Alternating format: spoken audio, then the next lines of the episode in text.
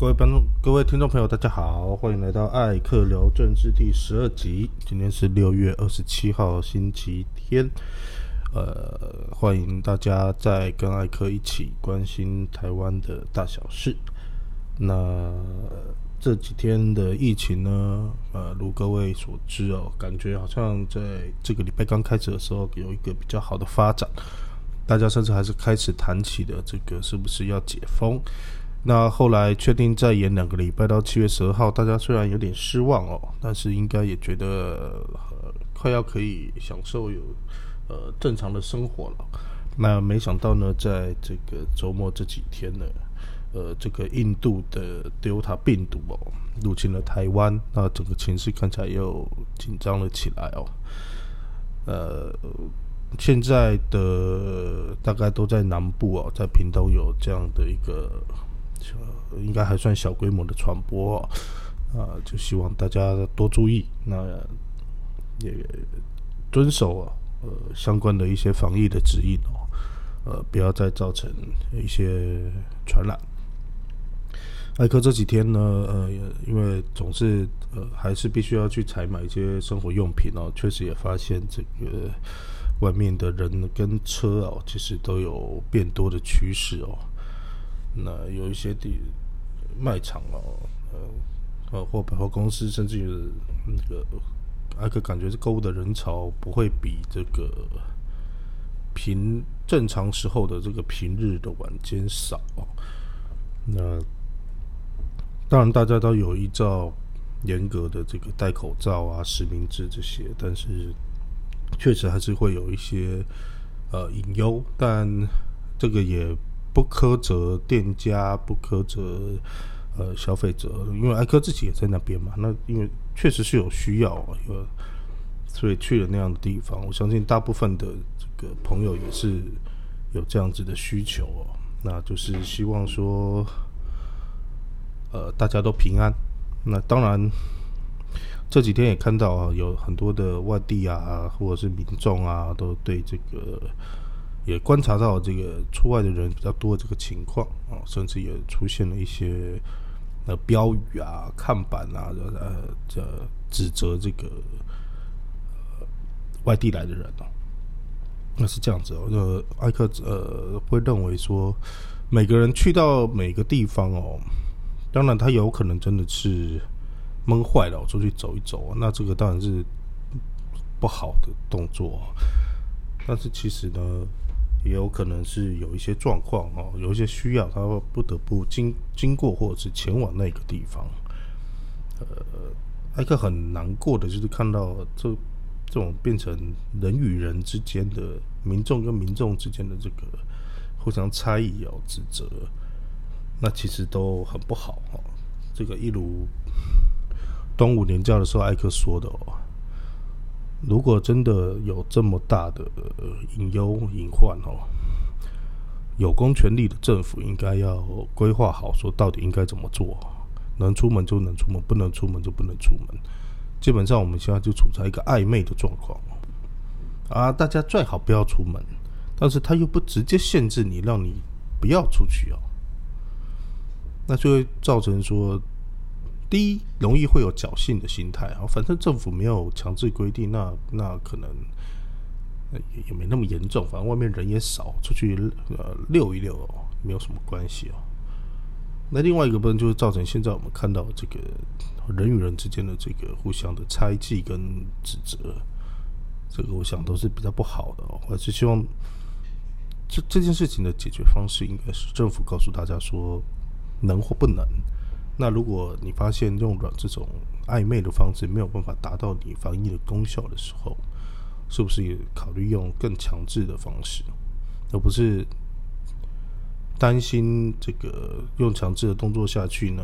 呃，民众会不体谅，会影响到你的这个声望啊、支持度啊，结果造成呃，就就这样嘛，反正你们去自律。那发生事情了，我只就就就。在记者会上说，这个是你们大家不自律哦，把把防疫的责任就推到民众身上了。我想这个是非常不负责任的行为哦。这个可能是希望指挥中心可以多关注的地方。那再来是这几天呢，这个因为 Delta 病毒是在屏东啊凤山这个地方，那看到了呃，民进党从上到下，包括县长潘县长呼吁大家不要污名化屏东，这个我想举大家都是举双手赞成哦，没有不应该要污名化任何一个地方或任何一个染疫者。但是我们有时候看这些新闻，就会有莫名的愤怒跟难过。那之前在污名化万华，甚至污名武汉的时候，你们怎么不这样说呢？或者说你们，就算你们没有污名化，大部分的民进党的朋友也没有污名化，但是当你们的从政同志，或甚至你们政务官说出类似话的时候，你们又是什么反应呢？还是说，因为万华是呃柯文哲执政嘛，那都当然就是骂在野党没有什么问题哦。但是现在回到这个屏东了，有些民进党大的大本营之一，我们就不要污名他，就是政治人物或政党的这种双标哦，是台湾非常大的问题哦。包括艾克之前跟大家分享过，这个国际标准也可以双标啊。那对于政治人物的操守品德也可以双标啊。对于人权的保障也可以双标。人权保障双标，我举个例子给大家听哦。那个民调总是以人权的捍卫啊跟促进打着这个大旗。呃，蔡英文上任之后成立了这个所谓的促转会或党产会，这个艾克绝对不反对。针对过去这些还讲不清楚的这些过去发生的事情哦，包括对于政府对人民不管依法还是非法的这个压迫跟生命财产的这个剥夺。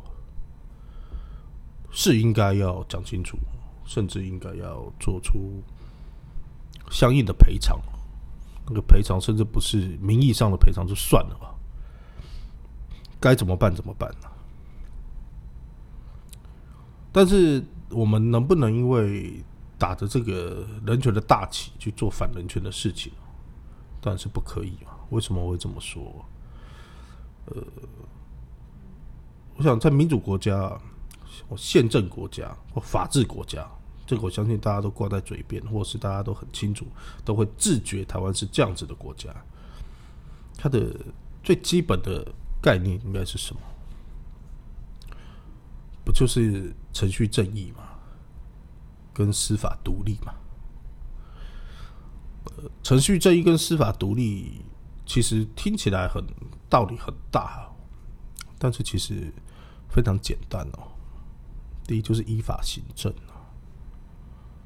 再就是遵守严格的这个法律层级系统，因为法有很多的法理、法原则，只要遵守的这个原则，我相信国家是可以被，因为这些法理、法原则呃规制在一个符合呃理想的这个人权概念的运作啊。这几个法原则其实有些大家也都都听过哦，包括这个不自证己罪什么叫不自证己罪？就是政府要追诉我，可是政府不能叫我自己证明我有罪啊。我有没有罪，应该是追诉我的人拿出证据来交给法官判断我有没有罪哦。不自自证己罪，除了我不去证，我我不应该去证明我自己有罪，当然也包括我不应该去去证明我是无辜的。我们法律有一句话叫做“有利无利，有利无利哦，一律应予注意哦”。法官不能叫我自证自己的清白啊，尤其是在对方连合理的这个。追诉的条件都没有的情况之下，这是一个。那再来就是行政机关永远不能先于法院做有罪无罪的判决。那在法院同意之下之前哦，你也不能去限制人民的人身或财产自由。艾克今天无意跟大家哦，把我刚刚说的这些条例啊，拿出来，或是当当场会、出场会，哦过去的一些作为拿出来一条一条的跟大家解释，说什么地方违反了什么样的法律原则啊？艾克只是在讲说这个双标啊，当我们今天打着平反、正义。人权的旗号，我们是不是就可以违反法治、违反人权、违反正义？那在这样子的情况之下，你得到的正义还是正义吗？法律上有一个理论叫做“毒树国理论”哦。毒树国理论是什么？就是如果今天不管是呃法庭上的哪一方哦，提出了一个证据。而这个证据的来源是出自于非法的手段哦，这个证据是不被法法院采采用的哦。比如说，呃，A 跟 B 吵架，或是有矛盾，那要那他 A 说 B 侮辱他，那怎么侮辱他呢？他拿出了一个呃装在 B 车上的这个。摄影机的录录影，我说：“你看他跟谁谁谁在车上曾经这样骂过我。”那这样的行为其实是侵犯了 B 的隐私权哦，哦，甚至有侵犯财产权的问题，有强制的问题。那这样子的证据，因为它的来源是非法的，它就不为法院所采用。这不是说 B 一定没罪。有就是在诽谤这件事情上面或侮辱这件事情上面有罪无罪的问题，而这单单这一个证据不拿来作为衡量他有没有罪的标依据哦。那现在政府的双标，不不管是我刚刚说的这些事情哦，还是甚至是我们比如说的这个这一年多我们听到最多的这个中共主导这件事情哦。很多事情他都没有给你证据哦。读书国理论在说的是你拿出证据，我看你证据合不合法哦。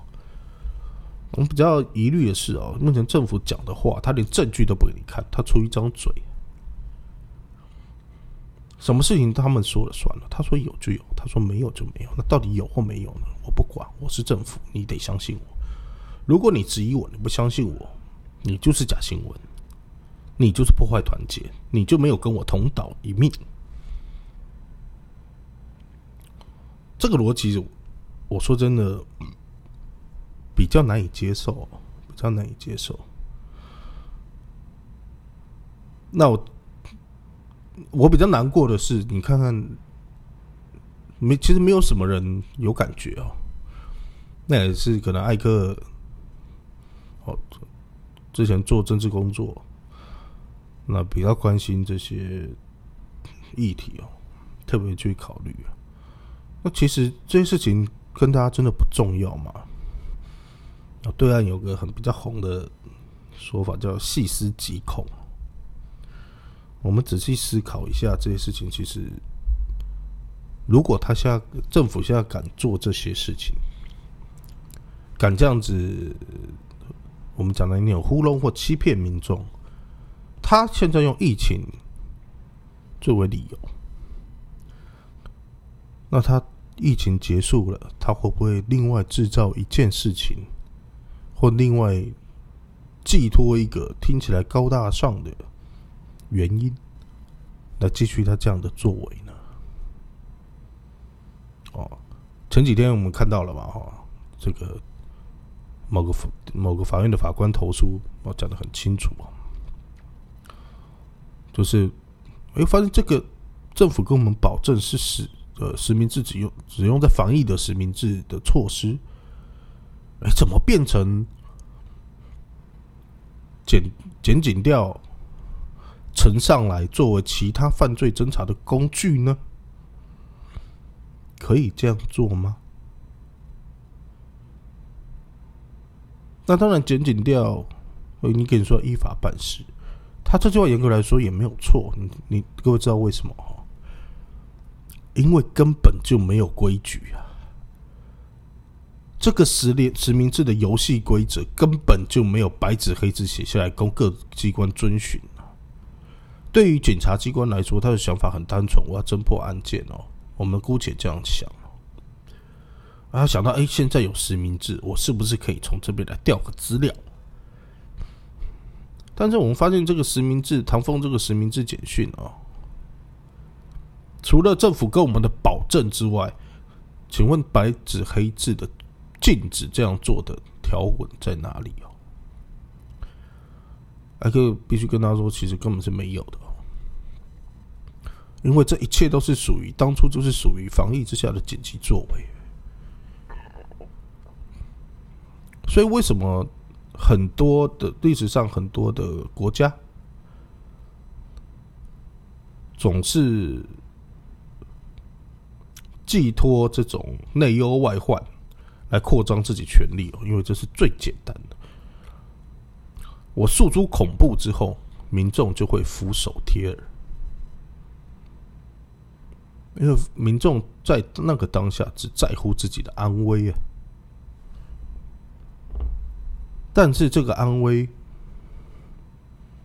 真的有多？真的可以透过这些手段而保障它的连结关系是什么？很少人去想清楚。人都是这样哦，在面对那种大规模不可知的危机的时候，人是基基本上是没有办法做判断的哦，所以他会自然的产生一种顺从的现象。这时候，如果这个政府有一丁点的私心，就会立马的快速扩权。好处好的地方是，如果这个危机解决了，一切恢复正轨，那也就没事。怕的是食髓知味啊！十连制简讯呢规定，所谓的多久时间之后就会。删除，那我各位可能要思考一下，怎么证明？谁去看过他们做删除的动作？谁能跟我保证这些资料其实不不过就是透过很发达的通讯技术跟储存技术存到另外一个地方去而已？啊，可能很多人说啊，你这个阴谋论者的这个说的也太夸张了。但是从人民跟政府打交道的这几千年下来，合成政府是可以相信的。什么时候政府可以相信？政府呢？总是说自己被民众所选出、所组成，代表民众而成立，为民众谋福祉，但是净干的却是些巩固权力核心的事情。这个不论在古代、在现代、在民主国家乃至于共产集权国家，皆然。我们有没有想过？哎，怎么美国的最民主的国家了吧？在台湾人心中，怎么掌握权力的总是那些人呢？都很像。第一，精英，不是精英进不了美国政坛，别闹了。少数草根出身，当到总统的几乎没有。每个出来选美国总统的。非富即贵，选美国总统很贵啊，美金用亿的来计算的。那你说怎么他们都这么有钱哦？那当然，这是每个国家有他这个政治权力、金钱上面的错综复杂的关系啊，这个改天有机会再跟大家分享。艾克要说的只是我们一般民众最不该做的就是无条件的信赖这个政府，但也不是说什么时候跟政府对着干哦。但是在很多事情上面，多想想哦。乔治·欧威尔说的老大哥哦，从来就在我们的身边，从来没有消失过。我们的每一句话、每一个行为、每一个动作、每一个足迹，是尤其在这个资讯技术高度发达的现代，基本上是。无处可躲的，太容易被揭露在阳光之下。很多人可能说，我又没有做错事，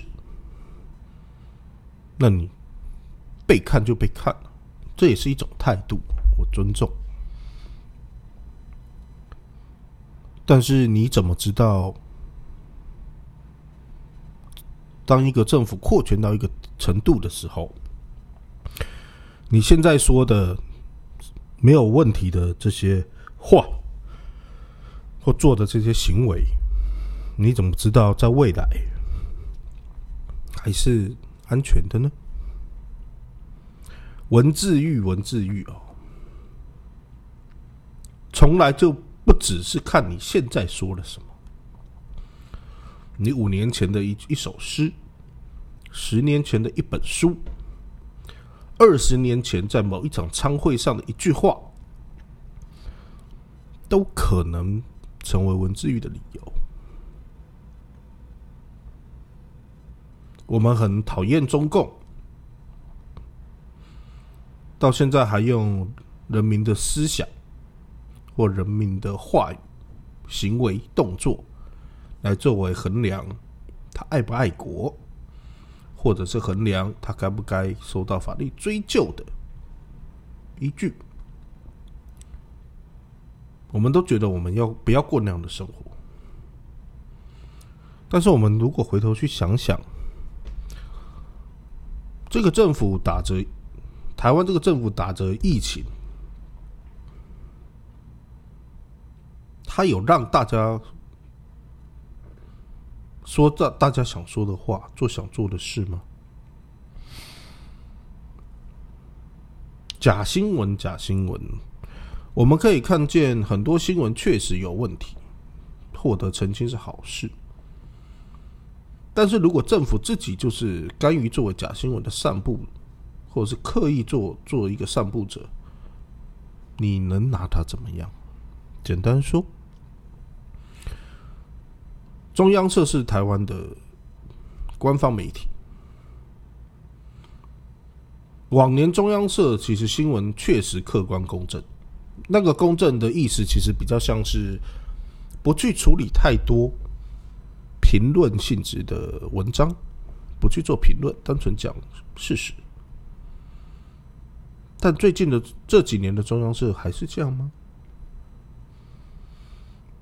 他常常去转了很多的外电。第一，这些外电，他的媒体听都没听过，可能是网络某某某论坛，可能是那个国家一个订阅率奇低无比、没有公信力的八卦小报。但凡只要他骂了中共，只要他提到台湾一点好。通通当成外电，重要外电来处理，这叫什么？大内宣。如果只是单纯转也就算了，很多时候，甚至包括政府的引述，经常加油添醋，或经常以偏概全，太多了哦。尤其在两岸关系的这些评论上面更是如此。我们可能会看到，哪一国召开一个论坛，会中针对中共大加抨击，但是可能人家那个论坛有百分之八十在说明中共对于国际的重要性，呼之不提。你可能会看到某一国的政哪哪一个政坛政坛人物说台湾很好，要跟他做朋友，但是该案的表决可能遭到大比例该国议会的否决。当然，人都爱听好消息，也大家都很喜欢被需要。跟被觉得重要，但是我们常说以景观天哦，以景观天，有自信是好事，但这个自信如果来自于欺骗、隐瞒，那就叫自卑，而且是严重的自卑。一个国家怎么样会强？只有当我们真的知道国际怎么运作，你才会强。看了这一阵子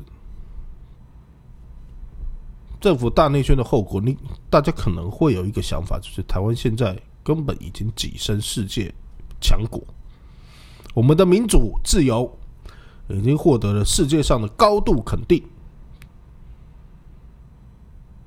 中共已经在国际社会上被我们打败了。我们的朋友多，他们朋友少。我们得到了世界各国的认同跟支持，我们从此高枕无忧。但真的是这样吗？你的邦交国有变多吗？你的国际组织有参与吗？你的疫苗送来了吗？通通没有。在现实的国际社会上来说，你就是个人口两千四百万、身处于太平洋一角的岛屿国家。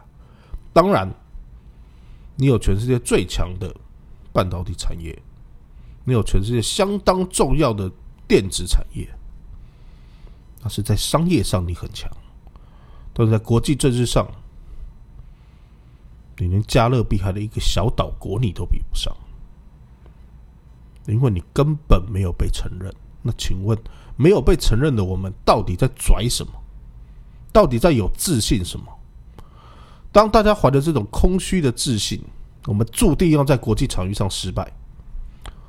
中共当然有底气，因为你们这些人根本就是刘姥姥逛大观园，不知道人家在玩什么游戏。你们满腔热血的靠着自己的热情。就觉得自己可以在国际上面出人头地，这是笑话一件。你永远只能吸引到像美国这样的国家，因为他需要，而且这个需要还不是生死相依的需要，而是需要养条狗在门口帮你看家护院的需要。今天你这条狗死了，它可以再买一条。这就是国际现实，听起来相当刺耳。但如果我们不认清这样的事实，我们要怎么发挥我们的影响力？怀抱的不切实际的虚荣吗？这对台湾的未来有什么好处呢？大内宣的后果最可怕的就是它让整，那让全体国民陷入一种集体催眠的状态。但实际上一无所有。今天跟大家分享到这边，谢谢，再见。